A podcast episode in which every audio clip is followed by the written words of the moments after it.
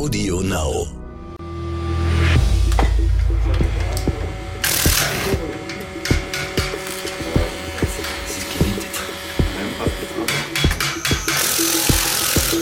Wir sind jetzt hier in Aschheim in einem ehemaligen Büro von Wirecard. Wir sitzen ganz oben im vierten Stock und schauen auf das ehemalige Wirecard Hauptgebäude.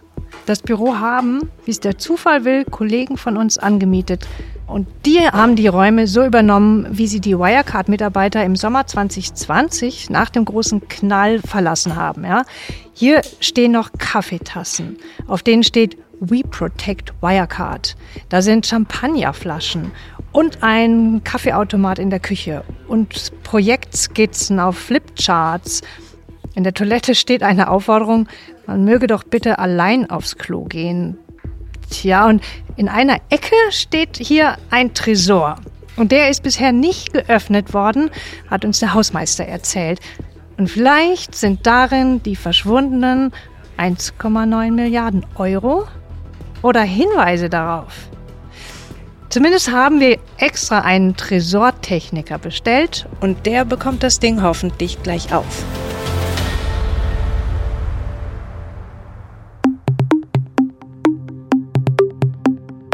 Mein Name ist Bettina Weiguni. Ich bin Journalistin, Buchautorin und Host von Chasing Maschalek.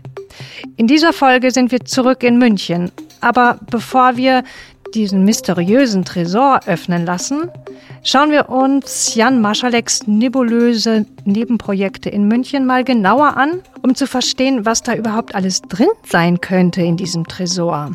Denn der Chief Operating Officer von Wirecard hat sich neben dem gewöhnlichen Tagesgeschäft bei Wirecard noch mit ganz anderen Dingen beschäftigt.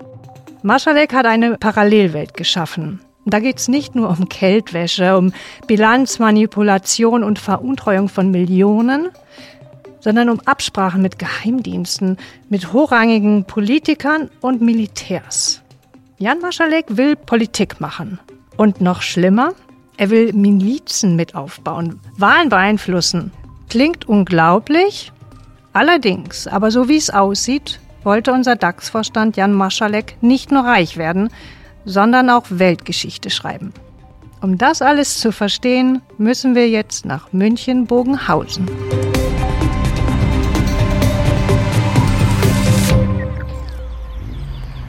Hier liegt die Schaltzentrale von Maschaleks Schattenreich. Und zwar versteckt in einer riesigen Villa in diesem feinen Münchner Stadtteil in der Prinzregentenstraße 61. Jetzt nähern wir uns hier nämlich der Marschalek Villa von hinten, von der Seitenstraße und sind gerade schon am Generalkonsulat der Russischen Föderation vorbeigekommen, die direkt äh, gegenüber liegt von der Marschalek Villa, weil oben irgendwo soll auch eine Art Richtmikrofon gewesen sein, so als ob Marschalek Richtung russischem Generalkonsulat so ein Abhörgerät gehabt hätte. Man sieht halt so gar nichts von der Villa, weil die ein, ein, eine hohe Hecke gepflanzt haben, die es früher wohl nicht gegeben hat, aber über diese Hecke hinweg kann man gar nichts sehen. Als ich hier letzten Sommer das erste Mal davor stand, das war kurz nach Maschaleks Abtauchen, da wusste man noch gar nichts von dieser Villa und was er, was er hier gemacht hatte, oder sehr wenig zumindest. Eine Klingel gibt's hier nicht, nur ein zweiflügeliges, schmiedeeisernes Tor. Im Sommer hatten die so schwarze, ja, so schwarze Abdeckungen dahinter geklebt, sodass man auf ähm, bestimmt fast drei Meter Höhe einfach gar nichts sehen konnte. Man stand vor so einer schwarzen Wand und sah nur diese schmiedeeisernen Sch äh, Büroschilder, wo die Tochtergesellschaften, die hier offiziell Mieter waren, aufgeführt waren. Ja, wenn man sich um, umdreht, blickt man auf den Kreisel direkt am Bayerischen Landtag hier. Äh, Gerade in der Sonne oben blitzt der Friedensengel in, in Gold. Ähm, rechte Hand, also wie schon erwähnt, äh, das russische Konsulat. Äh, linke Hand ist die Villa Stuck hinterm Friedensengel, der Bayerische Landtag und dann die Stadt München zu Füßen. Nicht schlecht. Die gelbe Villa Prinz Alfons von Bayern ist ein barocker Kuppelbau, 1899 fertiggestellt und erinnert an ein französisches Schloss. 1844 Quadratmeter feinste Wohnfläche, 4 Meter hohe Decken, Stuck, Parkett und Säulen. Eine Freitreppe führt in den uneinsehbaren Garten und auf eine gewaltige Terrasse.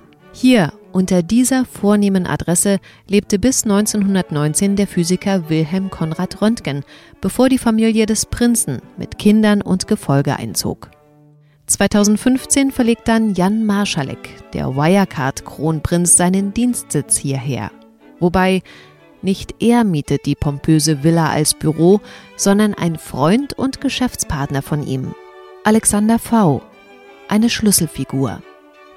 Der Reiseexperte war früher Manager bei TUI.com, hat verschiedene Startups gegründet, das eine oder andere wohl auch mit Erfolg verkauft und dadurch etwas Geld auf der hohen Kante. Aber nicht annähernd so viel, dass er sich das herrschaftliche Anwesen in Bogenhausen hätte leisten können, denn das kostet an die 50.000 Euro Miete im Monat. Die muss man erstmal haben. Und V hatte sie nicht, wie sich später zeigt. Alexander V. kennt Marschalek schon lange. Das hat er uns am Telefon erzählt, im Sommer, direkt nach der Wirecard-Insolvenz. Da wollten wir herausfinden, was es mit der ominösen Villa auf sich hat und sind auf seinen Namen gestoßen. Er hat damals erzählt, wie dicke er mit Marschalek war, wie cool das alles war, ihre ganzen Geschäfte. Und dass er sich jetzt, wo Marschalek einfach abgetaucht ist, ziemlich verarscht fühlt das ihn einfach sitzen lässt mit allem und vor allem ohne Geld. Alexander V. ist ein Plaudertyp, sehr unterhaltsam am Telefon. Irre Geschichten könnte er erzählen, sagt er, von Maschalek und Henry O'Sullivan und anderen.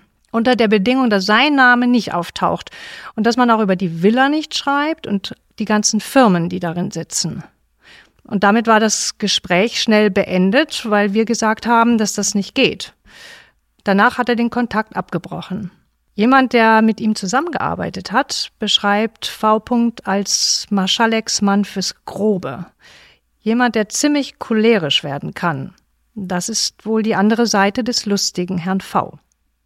Gemeinsame Geschäfte machen V und Maschalek seit dem berüchtigten Indien-Deal 2015. Also da, wo Wirecard mehr als 300 Millionen Euro für eine Firma in Indien bezahlt, die kurz zuvor nur ein Bruchteil davon wert war.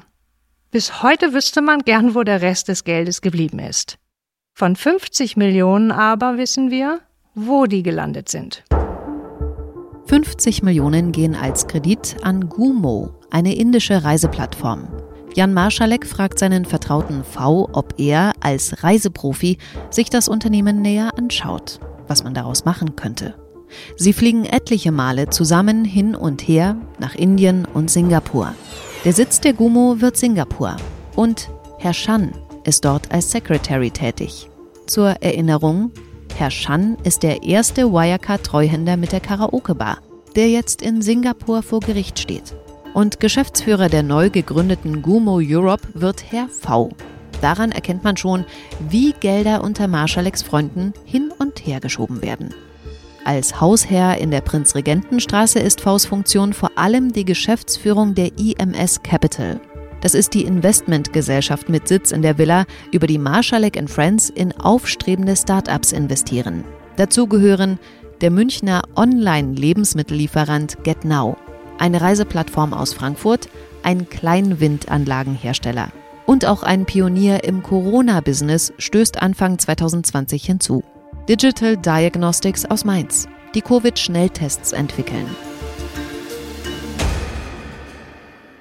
Einer, der uns erzählen kann, wie es in der Villa zuging, ist Stefan von Wrede. Er hat bei Turbina Energy gearbeitet, besagten Windanlagenhersteller, dem die Puste auszugehen drohte. Weil ein Investor abgesprungen ist. Und äh, ich habe aber damals einen ganz bunten Kontakt zu dem Alexander äh, gehabt und er hat uns immer erzählt, äh, es würde sozusagen neue Investoren geben etc. Und er hätte auch schon neue Büroräume und wir würden erstmal in diese neuen Büroräume ziehen und wir würden da alle hinziehen. Wir sind dann halt in diese äh, Villa gezogen, die berühmte Villa. Allerdings wird schnell klar, dass in Maschaleks Reich eine strenge Hierarchie herrscht. Oben das Gründervolk zusammengepfercht auf engstem Raum, unten Maschalek und seine Freunde. Wir äh, haben sozusagen oben in einem Sweatshop gesessen, also sozusagen unterm, unterm Dach äh, mit sehr sparsamer Möblierung, irgendwie Ikea-Schreibtische und sozusagen Ikea-Stühle, also das Billigste vom Billigsten. Und es war schon total kompliziert, irgendwie dann Schlüssel zu bekommen, was auch ungewöhnlich ist, weil normalerweise hätte eigentlich jeder Mitarbeiter irgendwie einen Schlüssel äh, äh, haben sollen. Das war halt wirklich wie so ein Sweatshop, nicht? Also auf sehr engem Raum saßen wir alle zusammen, nicht? Also da haben wir von der Großzügigkeit äh, weiter unten leider nicht viel mitbekommen. Die noblen Etagen unten also waren Maschalek und seinem Verwalter für ihre Geschäfte und ihre Gäste vorbehalten.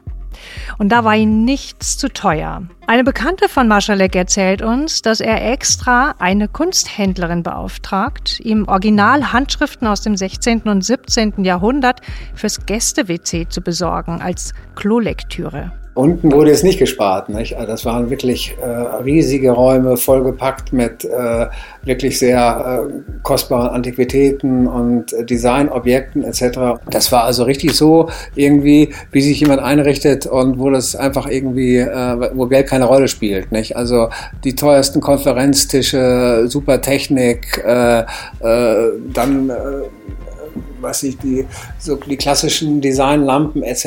nicht. Also das war sehr, sehr hochwertig. Und da durften die Start-up-Mitarbeiter von oben auch nicht einfach reinspazieren. Und es war immer so ein kompliziert, bisschen komplizierter runterzukommen. Und jetzt muss man das halt immer irgendwie anmelden. Auch Herrn Maschalek treffen Sie, auch wenn Sie damals nicht wissen, wer das ist. In der Villa sind ja alle immer nur der Stefan, der Alex und auch eben der Jan. Überhaupt ging es da sehr umtriebig zu. Der hat auch äh, häufig Besuch bekommen und äh, da standen auch sehr häufig Porsches vor der Tür. Dafür, dass die EMS Capital äh, eigentlich, glaube ich, zwei, drei völlig, um, völlig unbedeutende Beteiligungen hatte, nicht, haben die ein sehr großes Rad gedreht. In diesem äh, sozusagen Dunstkreis der Tafelrunde vom Herrn Maschalek. Wie das alles zusammenhängt, was die EMS Capital macht und wie Maschalek und Wirecard da reinspielen, also ich weiß nur, dass der, dass der Herr immer damit geprahlt hat, dass er äh, sehr engen Kontakt zu Wirecard hat. Beim Zusammenbruch von Wirecard und dem Beben, das die Villa im Sommer 2020 erschüttert, ist die Firma, für die von Wrede arbeitet, längst dicht. Er hat sich einen anderen Job gesucht und das merkwürdige Intermezzo in der Villa hinter sich gelassen. Aber an eine sonderbare Begebenheit erinnert der Unternehmer sich noch gut. Es gab da diese verschlossenen Türen. Oben unter dem Dach, wo wir auch unser Büro hatten, da waren halt noch andere Räume. Also viele Räume waren abgeschlossen, aber wie gesagt, diesen einen Raum, wo die äh, Antiquitäten drin war, da äh, waren wir dann mal drin. Und die waren äh, also vollgepackt mit Antiquitäten. Also so quasi, als ob irgendwie, weiß nicht, er von seinem Großvater irgendwas geerbt hätte. Als ob man irgendwie ein Museum ausgeräumt hätte. Nicht? Also da waren äh, alte Meister, gut, ich weiß natürlich jetzt nicht sozusagen, was das für Gemälde waren, aber es waren alte Meister, Teppiche, äh, Antiquitäten etc. Interessante Abstellflächen. Ein privates Liebesnest soll Marschalek sich dort oben später auch eingerichtet haben. Zusätzlich zu seiner richtigen Wohnung in der Innenstadt. Ach so, und der Keller ist auch spannend. Den baut Marschalek zu einer Art Privatpraxis aus, zu Beginn der Pandemie. Marschalek ist ein Hypochonder. Er hat regelrecht Panik vor Corona, besorgt sich eine schwarze Atemschutzmaske, ein ganz edles Teil, mit dem er sogar bei einer Sitzung mit dem Aufsichtsrat aufgetaucht sein soll. Im Souterrain warten Intensivbetten und Medikamente im Wert von ein paar hunderttausend Euro auf den Corona-Ernstfall. Maschalek hat sie sich, so prahlt er gegenüber Geschäftsfreunden und Beratern, über irgendwelche russischen Kanäle besorgt. Und einer hat uns die wirklich beachtliche Box auch gezeigt. Welche Medikamente das waren, das kann ich nicht sagen, weil es in kyrillischer Schrift war. Ja, dann war das ja sozusagen noch nebenher, neben der, neben nebenan war das russische Konsulat, nicht? Also da passt schon irgendwie viel zusammen. Woher die ganzen Schätze stammen? Wer die Villa mit dem ganzen Saus und Braus finanziert und wer die Geldgeber hinter der EMS Capital sind? Ich persönlich würde auf Maschalek und seine Freunde tippen, die hier einen Teil ihrer Beute wie Spielgeld investieren oder waschen. Aber das ist natürlich nicht bewiesen. Noch ermittelt die Staatsanwaltschaft. Die Geschäftsmasche mit den Startups ist immer ähnlich. Über die IMS Capital fließen Maschaleks Millionen in Form eines Investments an junge Firmen. Maschalek organisiert dazu noch ein Darlehen von der Wirecard Bank, das die Gründer bekommen.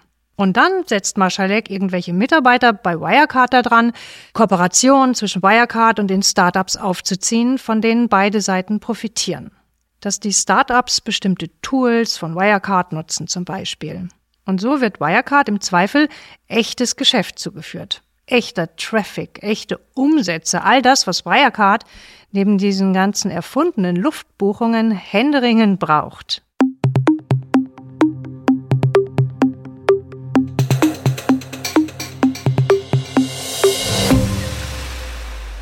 Die Startups jedenfalls haben keinen Schimmer, wer sie finanziert. Wir sprechen mit einem der Gründer, der lieber nicht im Podcast auftauchen möchte. Er beschreibt die Meetings mit Maschalek als angenehm. Der trinkt gern grünen Tee, ist sehr gepflegt und ruhig und seine wenigen Wortmeldungen sind immer auf den Punkt und kompetent. Keinerlei Auffälligkeiten. Gut, dass dabei im Unklaren bleibt, was für eine Funktion der Wirecard Manager bei dem Deal eigentlich hat, geschenkt. Und dass das Geld von einem Fonds auf der Isle of Man kommt, bei dem völlig unklar ist, wer dahinter steht? Naja, vielleicht auch nicht so ungewöhnlich oder alarmierend. Dem Reiseportal aus Frankfurt zum Beispiel vermittelt Herr V einen Investor in Singapur, Kilimanjaro Private Capital. Auch das wirkte alles ganz seriös, beteuert der Gründer. Nur, wie heißt der Direktor dort nochmal? Das war so ein ganz langer, schwer auszusprechender Name. Shanmugaratnam. Genau wie der Treuhänder, der Herr Shan. Aber der hieß Rajaratnam mit Vornamen und ihr Ansprechpartner hieß Tila. Tila Shan Mugaratnam. Und jetzt raten wir mal. Genau. Herr Shan hat einen Bruder und der heißt doch tatsächlich Tila. Ein irrer Zufall, oder? Der Frankfurter Gründer möchte seine Geldgeber in Singapur gerne persönlich kennenlernen. Einer von ihnen vereinbart während einer Asienreise einen Termin mit Kilimanjaro Private Capital. Er wird in ein totschickes Büro vorgelassen. Alles aus Samt und Seide, erzählt er. Wahnsinnslage, Wahnsinnsblick. Da sitzt er dann, der Besuch aus Germany, und wartet. Und wartet. Auf Tila Shan, Immer wieder heißt es, die Herren kommen gleich. Die sind nur noch in einem Termin. Don't worry. Doch sie kommen nicht. Irgendwann gibt er auf und geht. Heute glaube ich, es war überhaupt nie angedacht, dass ich die da treffe, erzählt er. Ich bin nicht mal sicher, ob das deren Büroräume waren, denn an der Tür stand nichts von Kilimanjaro. Da stand Gumo. Irgendwann bleiben die vereinbarten Millionentranchen aus Asien aus. Und von da an, ab Anfang 2020, ist in Singapur plötzlich niemand mehr erreichbar. Weder per Mail noch per Telefon. Ohne das Geld des Investors geht das Reiseportal der Frankfurter insolvent. Genau wie in Mainz der Hersteller von Corona-Schnelltests. Deren Geld war ein Fonds auf der Isle of Man, ebenfalls vermittelt von Alexander Vs IMS. 2020 wird es ungemütlich für Alex V. Die verzweifelten Start-ups rennen ihm die Bude ein mit Anfragen. Was ist los, wollen sie wissen? Wo bleibt unser Geld? Der wiegelt ab. Es gebe keinen Grund zur Panik, das läuft alles. Der umtriebige, lustige Geschäftsmann wirkt allerdings zunehmend gestresst. Er wird barsch und laut. So erzählen das Menschen, die ihn in der Phase erlebt haben. Wenn man mich fragt, hat er da schon Muffensausen gehabt. Denn von Mr. Maschalek kam nichts als Vertröstungen. Der hatte andere Dinge zu regeln. Der musste die Wirtschaftsprüfer ruhig stellen und seine Flucht planen. Nach der Wirecard-Pleite gehen dann bei Herrn V direkt die Lichter aus. Erst bleibt er die Miete schuldig, dann meldet er Insolvenz an.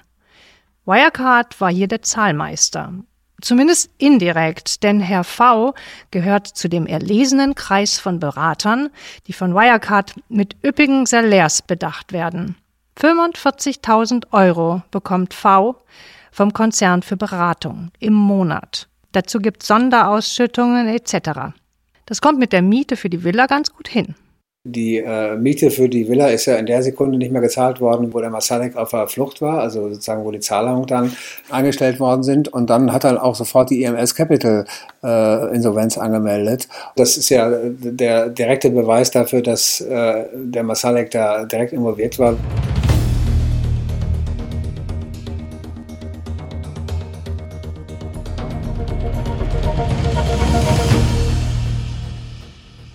Danach wird es ruhig in der Villa, hinter verschlossenen Toren. Nur einmal wird die Ruhe gestört, von nächtlichen Einbrechern. Wer das war, was sie suchten, man weiß es bis heute nicht. Irgendwann im Herbst wird auch die Münchner Polizei vorstellig und trägt aus der Villa, was ihr wertvoll erscheint. Möbel, Kunstwerke, alles wird beschlagnahmt. Aber wer weiß, was vorher schon von Freund und Feind aus der Villa geholt wurde. Was die Ermittler aber auch finden, ist ein abhörsicheres Zimmer. Zumindest den Versuch, ein solches zu konstruieren. Mit Hilfe von Verkleidungen und nachträglichen Einbauten. Die Polizei überprüft das, so verrät der Hausverwalter, stellt aber fest, dass der Raum nicht wirklich abhörsicher war. Abhörsichere Räume, Richtmikrofone, Spionagetechnik. Wo sind wir denn hier gelandet? Unsere Kollegin aus Österreich, Anna Thalhammer, arbeitet bei der Zeitung Die Presse und kennt ein paar der illustren Herren, die sich in der Villa Maschalek treffen und da lieber ungestört und unabgehört sind. Zum Beispiel Martin W., ein karenzierter, also freigestellter österreichischer Verfassungsschützer.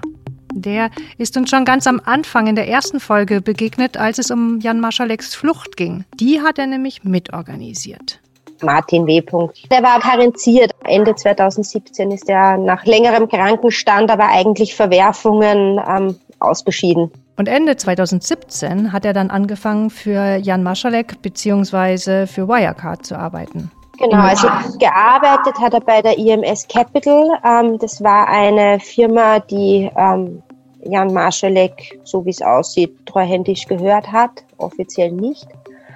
Ähm, aber die war auch in der Villa ähm, beheimatet und dort ist er gesessen und ja, es ist bekannt, dass die vielfach miteinander essen waren, sehr eng vertraut waren, dass er für ihn viele dieser Geheimdiensttermine mit abgewickelt hat mit dem ehemaligen libyschen Geheimdienstchef und, und, und. Also das war halt schon so sein Mann ein, ein bisschen für, für das Schattenbusiness. Angeblich, so haben sie es auf jeden Fall gesagt, sei er dort als Startup-Scout engagiert gewesen. Startup-Scout, ja. Mhm. Ich, ich werde mich jetzt nicht dazu äußern, inwiefern ich glaube, dass das Geldwäsche ist, aber ja, Wirecard hat durch verschiedene Firmen äh, das Geld geschleust. Das äh, sind aktuelle Ermittlungen der Staatsanwaltschaft, denen man nicht vorgreifen kann. Aber auch diese Firma steht sehr im Fokus. Der ehemalige Geschäftsführer ist in U-Haft gesessen und da gibt es schon viele Dinge, die nicht sauber erscheinen. Und ähm, ja, der Herr W. hat angegeben, dass er immer wieder Abfragen für Marschalek äh, gemacht hat und auch sensible Daten aus dem Polizeicomputer ähm, organisiert hat.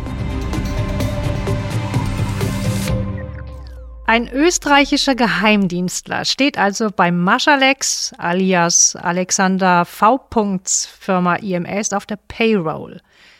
Er bezieht in der Villa ein eigenes Büro und organisiert sensible Daten aus dem Wiener Polizeicomputer und ein Treffen mit einem ehemaligen libyschen Geheimdienstchef. Das ist Rami El-Ubeidi. Er taucht 2017 erstmals in Jan Maschaleks Männerbund auf und übernimmt mit einer Londoner Sicherheitsfirma sensible Jobs für Wirecard. Sie lassen unliebsame Shortseller und andere vermeintliche Gegner beschatten, auskundschaften und vermutlich auch einschüchtern. Feindaufklärung nennt Marschalek das. Und dann gehört auch noch ein ganz hoher österreichischer Militär zum erlauchten Kreis. Es gibt einen österreichischen Offizier, der sehr hochrangig ist ähm, im österreichischen Bundesheer, der mit dem Marschalek Kontakt hatte, wohl auch um andere private Geschäftsbeziehungen zu pflegen. Der Brigadier Gustenau, wie passt der in das politische Gefüge? Der auch Mitglied ist in der österreich-russischen Freundschaftsgesellschaft, auch sehr russlandaffin ist und der in diesem Libyen-Aufbau, Wiederaufbauprojekt ähm, Ansprechpartner war im österreichischen Verteidigungsministerium. Da gab es auch mehrere Termine mit ihm, okay. Diskussionsveranstaltungen, ja. wo er war, also die kannten sich. Die also gehen bei Maschalek ein und aus. Und wenn sie sich nicht in der Villa treffen, dann zwei oder 300 Meter weiter im Promi-Restaurant von Michael Käfer. April 2017 im Restaurant Käfer. In einem der Separés trifft sich eine außergewöhnlich hochkarätig besetzte Runde zum Essen. Eine Münchner Stiftung hat geladen, die Felix Somari Stiftung. Hinter der steht der CSU-Politiker Michael Djeber, heute im Münchner Stadtrat. Was diese Stiftung genau macht? Staatswissenschaftliche Forschung und politische Bildung heißt es in den Statuten. In Erscheinung tritt sie so gut wie nie. Djeber und Marschalek kennen sich gut. Auch Djeber hat ein Büro in der Villa. Marschalek engagiert sich sehr bei der Stiftung, erzählt der CSUler am Telefon. Er habe das Gefühl, damit kompensiere Marschalek sein Minderwertigkeitsgefühl aufgrund seines fehlenden Abiturs. Jebers Stiftung lädt also ein. Ganz offiziell. Und alle kommen. Gut 20 Personen, darunter der französische Ex-Präsident Nicolas Sarkozy. Angeblich, so berichtet damals das Magazin Focus, sogar ohne Gage. Auch Bayerns früherer Ministerpräsident Edmund Stoiber ist dabei. Österreichs Ex-Kanzler Wolfgang Schüssel, besagter Brigadier Gustav Gustenau, einer der höchsten Sicherheitsexperten Österreichs, und Jan Marschalek. Der spricht einen kurzen Toast auf Sarkozy, dieser referiert über Frieden und Sicherheit in Europa. Was auch immer die Somari-Stiftung für eine Rolle spielt an diesem Abend, die Rechnung zahlt sie nicht. Die wird von Jan Marschalek übernommen. Der Käferwirt erinnert sich gut an seinen Stammkunden und an den besagten Abend. Das habe ich natürlich auch mitgekriegt, dass es hier mal ein ganz besonderes Essen gab äh, mit, mit, Sarkozy damals ja. und wo, wo, er nicht mehr Präsident schon mal war und, und, und äh, ähm, kam, kam, auch damals ein Mitarbeiter, also ein Geschäftsführer zu mir und sagte, Herr Käfer, wir haben eine ganz Wahnsinnsparty, die haben wunderbare Weine geholt und, und da muss man das noch besorgen und das und natürlich außergewöhnlich teure Weine auch, die die selten gibt. Ich sage, Mensch, wer ist denn das? Ja, das ist so, so, so eine Stiftung oder so irgendwie was und dann hat sich ja irgendwo mal rausgestellt, dass eigentlich der das gezahlt hat, äh, Wirecard war. Das war alles so ein bisschen, bisschen geheim, aber halt klar, und wir haben es halt geheim gesehen, wenn, wenn der frühere Präsident von, von, Frankreich kommt, dass das natürlich auch so ein bisschen eine Geschichte ist und da sind wir auch wirklich extrem diskret und fragen auch nicht, was der Anlass ist, äh, sagen einfach, komm, tolles Essen, äh, tolle Themen und, und, und, interessante Leute. Und da ist natürlich auch für uns eine Diskretion einfach wichtig und wir fragen da nicht lang. Es war nur irgendwie eine Stiftung oder irgendwas, die das nach außen hin bestellt hat. Dahinter stand Masalek, ja. So wie wir jetzt wissen.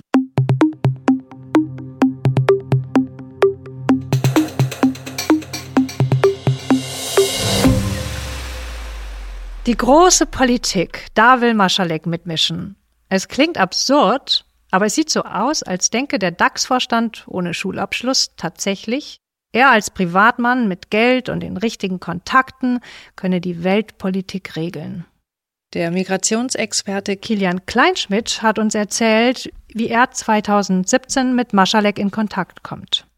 Wir erreichen ihn über Zoom irgendwo in Tunesien, wo er mitten in seinem nächsten Hilfsprojekt steckt. Ja, ich bin im späten Frühling, Anfang des Sommers 2017 von einem österreichischen Beratungsbüro, dem Chef dieses Beratungsbüros, kontaktiert worden. Mein Name sei ihm empfohlen worden von dem österreichischen Innenministerium in Bezug auf ein mögliches Projekt in Libyen. Er hätte da einen Kunden, der sehr daran interessiert sei, dort eine Strategie zu entwickeln. Und ähm, ob ich das interessieren würde. Also bei dem berühmten äh, ersten Treffen, Mittagessen, saß Herr Masalek äh, schon im Restaurant. Und der Herr Masalek ist natürlich smart, super gut angezogen, elegant, cool. Als solches kam er schon als ein geschmeidiger Geschäftsmann, der weiß, was er will, rüber und hat auch relativ klar ähm, seine Ziele erklärt, was er dort möchte und warum er auch äh, daran interessiert ist, dass äh, ich und natürlich auch äh, mein Netzwerk ähm, für dieses Projekt, das er gerne vorfinanzieren würde, dass er das jetzt gerne umsetzen würde. Es ging darum, eine Strategie in Libyen zu entwickeln, zur Stabilisierung Libyens. Nur, was hat jetzt Maschalek mit Libyen und humanitären Hilfsprojekten zu tun? Herr Masalek hätte dort geschäftliche Interessen und äh, sei da sehr daran interessiert, dazu beizutragen, dass Libyen äh, sich weiterentwickelt, fortentwickelt, aus dem Konflikt heraus wieder stabilisiert. Sein berühmter libyscher Partner da, mit dem er die Zementwerke gekauft hat, das ist ja wohl dieser Rami, der ehemalige Sicherheitschef, Geheimdienst Libyen. So, Jan Maschalek hat also mit Hilfe von Rami El Obeidi in drei libysche Zementwerke investiert. Und damit sich das Investment rentiert, muss das Land natürlich erstmal stabilisiert werden und wirtschaftlich wieder auf die Beine kommen. Das leuchtet Kleinschmidt ein. Wenn man in so etwas investiert, hat man natürlich Pläne, Wiederaufbau, braucht Zement äh, und solche Dinge. Also ganz jetzt nur für das Gute des Landes. Äh, es ist klar, dass es da um Investitionen ging. Herr Masalek hat auch nebenbei erwähnt in unserem Gespräch über das Mittagessen, dass er natürlich auch für Wirecard in Libyen gewesen sei und dass man äh, dort natürlich Zahlungssysteme äh, sei dort auch ein Thema, aber das wäre, sei nicht in direkter Beziehung zu diesem Projekt und auch nicht in direkter Beziehung zu seinen, seinen Investitionen. Für Wirecard ist Libyen also auch ein Thema. Mal wieder gehen Maschaleks Privatinteresse mit den Zementwerken und sein Job als Wirecard-Vorstand irgendwie Hand in Hand. Dazu kommt aber ein drittes Thema, ein viel größeres. Und da kam dann auch schon relativ schnell auch das Thema Migration sehr prominent auf den Tisch. Und dann kam auch der erste Hinweis auf eigenartige Kontakte. Er hätte sowas ja auch in, in Syrien erlebt, wo er kurz nach der Eroberung durch die Russen in Palmyra gewesen sei. Und da sei er äh, mit Hilfe der Russen hingekommen da hätte natürlich bei mir, äh, muss ich ehrlich zugeben, weil auch die Alarmglocken schon äh, klingeln müssen. Dass Maschalek mit den Russen nach Palmyra reingeflogen ist, hören wir übrigens nicht nur von Kleinschmidt. Damit hat Maschalek auch vor Arbeitskollegen und Freunden immer wieder geprahlt, was das für ein Abenteuer sei, mit Hubschraubern über und unter sich zum Schutz und natürlich einer kugelsicheren Ausrüstung und Stahlhelm einzufliegen. Und das alles, um dann in der zerbombten Stadt Eis essen zu gehen. In Palmyra gibt es nämlich die beste Eisdiele der Welt, hat er erzählt. Und nach Libyen will Maschalek auch. Mit Kleinschmidt und seinen humanitären Helfern. Durch seine Kontakte könnte man, würde er dann die Sicherheit und auch die Logistik vor Ort sicherstellen können. Und der Mann für die Sicherheit vor Ort, der entpuppt sich dann als hochrangiger russischer Militär. Andrei Tschurigin, äh, der in Moskau als ehemaliger GRU, also als äh, Geheimdienstoffizier bekannt ist. Das sei der Koordinator der russischen Interessen in Libyen. Das äh, war, war natürlich als solches, wurde das dann auf einmal alles sehr unheimlich.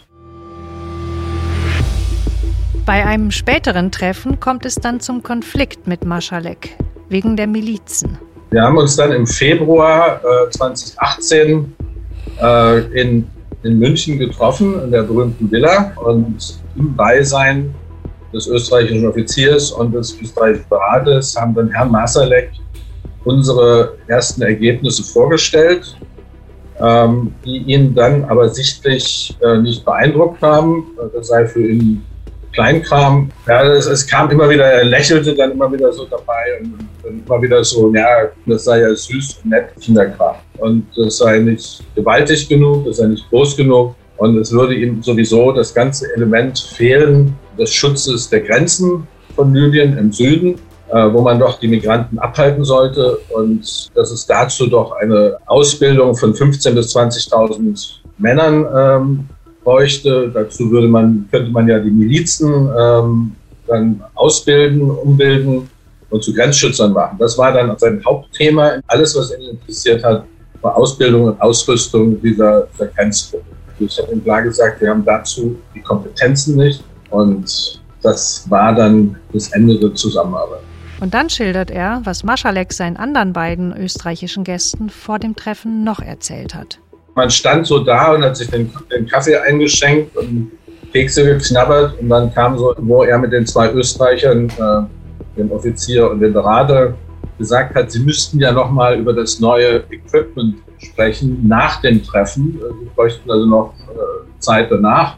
Und ähm, dann wortwörtlich, das neue Equipment ist ja so geil und ich muss euch die neuen Bodycams, da muss ich euch was zeigen und da haben wir super Videomaterial, aber das können wir ja nicht offiziell und öffentlich zeigen, weil die Jungs, Zitat, die Jungs erschießen ja alle Gefangene, Zitat Ende.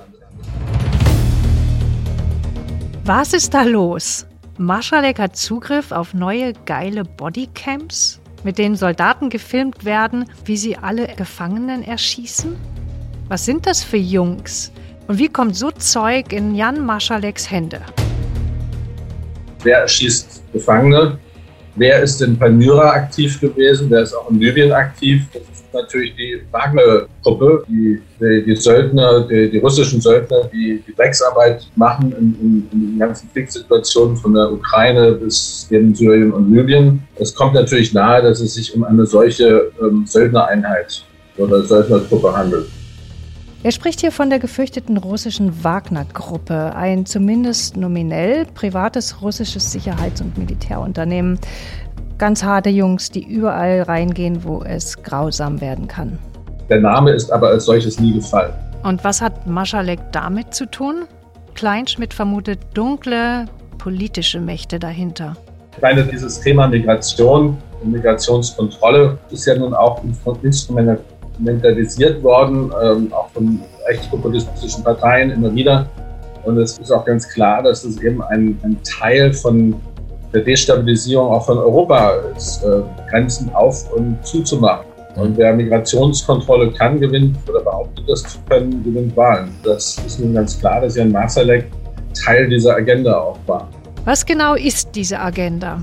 Ganz klar, also das Thema Migration ähm, ganz heiß für den Wahlkampf in Österreich und das natürlich in ganz Europa ja auch wieder genutzt wird. Und auch die Russen sind daran sehr interessiert, auch über dieses Thema die rechtspopulistischen Parteien zu unterstützen. Doch auch Jan Maschalek wurde benutzt, glaubt zumindest Kleinschmidt. Da gab es andere Personen im Hintergrund, die auch verschiedene Interessen, also Stabilisierung in Nordafrika und eine Verminderung der irregulären Migration aus Nordafrika in Richtung Europa Interesse hatten. Und äh, man hat inzwischen mehr und mehr das Gefühl, dass Masalek im Grunde der, der Laufbursche war. Das ist eine Vermutung, natürlich. Also, äh, wie, schon, schon gesagt, ich meine, in all diesen sehr eigenartigen und doch komplexen auch Kriegssituationen, Ländern, die, ähm, äh, wo auch Finanzsysteme äh, kaputt sind, auch die unter Embargo stehen, ähm, da braucht es irgendjemanden, der Geld von A nach B trägt. Es ist verdammt schwierig, in, in Libyen nach Libyen Geld reinzukriegen und aus Libyen Geld rauszubekommen. Andere Länder, Tunesien, Äthiopien, wo auch immer, ähm, Geld ist unheimlich schwierig äh, rein und rauszubekommen. Es braucht ein Netzwerk, das auch dunklere Geschäfte ähm, ermöglicht, ähm, auch ganz ehrlich gesagt Geheimdienste und, und äh, so weiter brauchen auch die Möglichkeiten, mal Geld irgendwo hinzuschicken und um jemanden zu zahlen, Geiselnamen, etc. etc. Also Wirecard einerseits als sehr nützliches Instrument.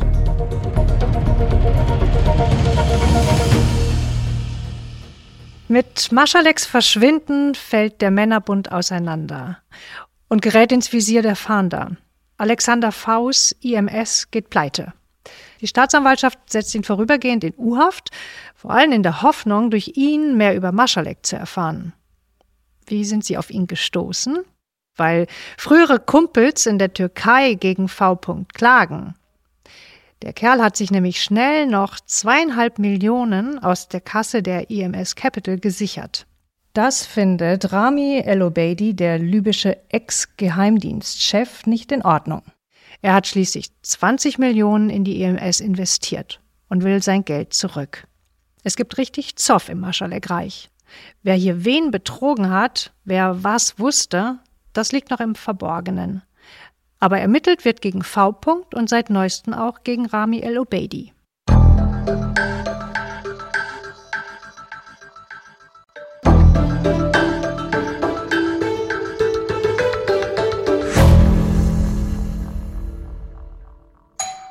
Jetzt ist der Safe-Techniker angekommen im ehemaligen Wirecard-Büro. Jetzt öffnen wir das Ding. Unser Safe-Knacker hockt sich vor den Safe. Der ist so 60 Zentimeter hoch, tief und breit ungefähr. Und was erwarte ich jetzt? Geld oder Gold? Eine Plastiktüte von Aldi. In so welchen wurde doch bei Wirecard immer wieder Geld überreicht. Oder wichtige Dokumente für die Staatsanwaltschaft. So ein Stick mit wichtigen Dateien. Oder Waffen. Denn hier im Büro haben die Bodyguards der Wirecard-Vorstände gewartet wird uns erzählt. Auf jeden Fall rechne ich nicht mit dem, was wir dann vorfinden. Der Mann kriegt jeden Safe auf, behauptet er. Eine halbe Stunde braucht er hier maximal. Er hat selbstgefertigtes Spezialwerkzeug dabei und setzt nach dem Ausschlussverfahren den richtigen Schlüssel zusammen. Nebenher erzählt er Geschichten von seinem Auftrag in Kasachstan, wo er extra eingeflogen wird, um den Safe eines Familienmitglieds des Präsidenten zu öffnen von seiner Angst, wenn er die Waffenschränke flüchtiger Krimineller aufbrechen muss. Und dann ist es soweit.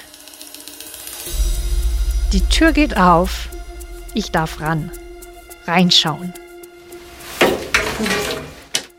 So, also da steht er jetzt, äh, der Tresor. Nach einer guten Dreiviertelstunde ist er geöffnet.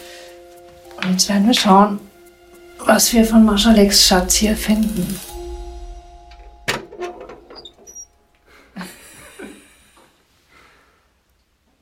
Oh, nicht viel. ähm, gähnende Leere, ein bisschen Styropor und ich glaube ein Brief. Okay, wir sind enttäuscht. Ich gebe es ehrlich zu. Natürlich hatten wir nicht wirklich damit gerechnet, dass wir auf einen Schatz stoßen. Aber dass wir dann nur einen Brief eines Urologen finden, naja, Gut, zumindest wissen wir jetzt, dass der Kronzeuge, der eigentlich in Dubai arbeitet, Globuli genommen hat. Aber warum liegt dieses private Dokument in einem Safe? Das kann uns nur der Kronzeuge selbst erklären. Wir sollten also in der nächsten und damit letzten Folge nochmal seine Anwälte anrufen. Und die Staatsanwaltschaft. Und natürlich endlich Jan Maschalek finden.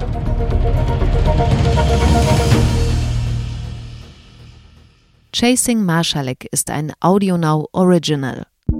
Host und Autorin Bettina Weiguni. Redaktion Laura Ewert und Bernie Meyer.